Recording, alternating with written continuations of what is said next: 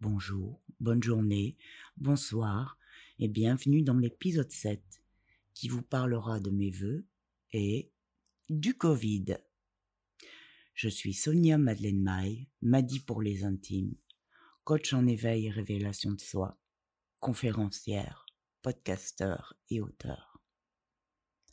En tout premier lieu, je vous présente mes vœux pour l'année 2022, en espérant que celle-ci soit nettement meilleure que 2021 et 2020 avant elle.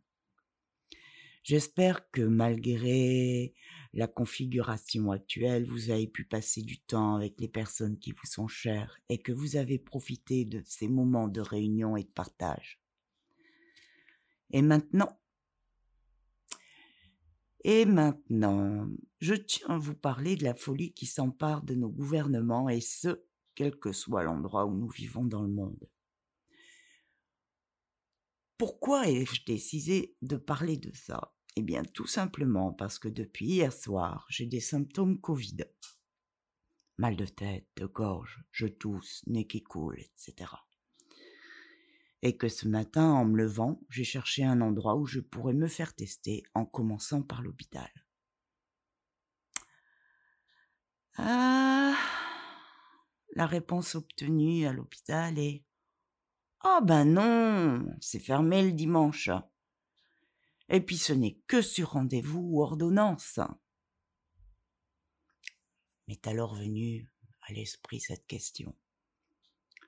Le virus prend congé le week-end? Ce que la personne a très mal pris. Je comprends, hein. Dans les hôpitaux, ils sont débordés, ils sont en première ligne depuis le début de la pandémie. Mais bon, c'est juste que je suis soi-disant à risque. Alors je fais quoi? Tout ce que j'ai pu avoir comme réponse de cette dame, c'est que je n'avais qu'à venir au drive à partir de 8h30 demain matin.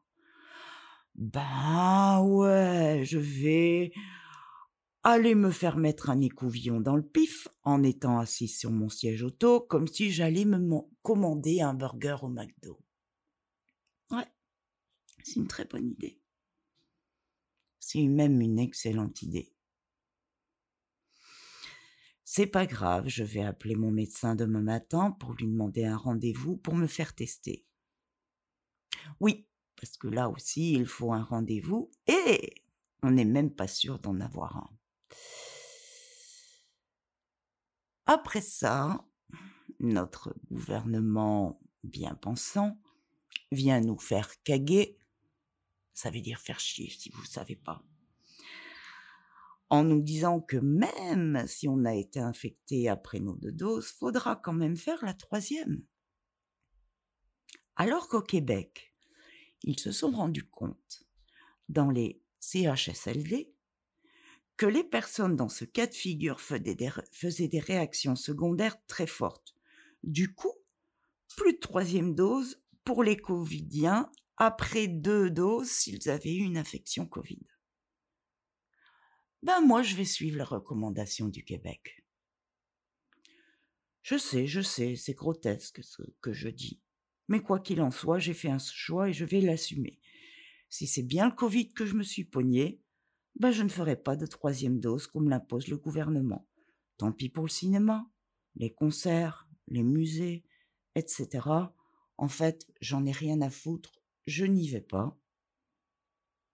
Je ne gagne pas suffisamment d'argent dans mon activité pour avoir ces activités-là, donc ça ne me manquera absolument pas.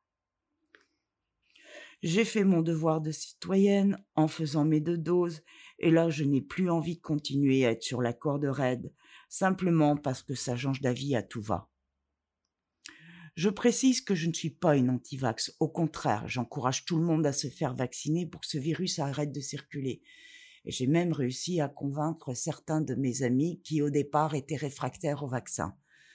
Donc, je suis entièrement d'accord avec le fait de se faire vacciner, mais à un moment, faut arrêter de faire chier les citoyens qui se sont pliés au jeu de la vaccination et des gestes barrières. Et puis surtout, que les gouvernements se remuent le cul pour envoyer des vaccins dans les pays qui sont incapables de se payer leurs doses. Hum, on dirait presque que je parle de drogue, dit comme ça. Enfin bref. Qu'ils se mobilisent pour une levée des brevets dans les dix pays. Et qu'on leur envoie également des médicaments curatifs qui commencent à sortir chez nous et qui laissent respirer un peu leurs concitoyens. Voilà. Sur ce, je vous laisse méditer sur votre propre implication dans votre société et vous présente à nouveau mes voeux pour 2022. La prochaine fois, je vous parlerai des pourquoi du coaching. Je vous souhaite une belle journée, bonne soirée ou bonne nuit et vous dis à la prochaine avec Maddy.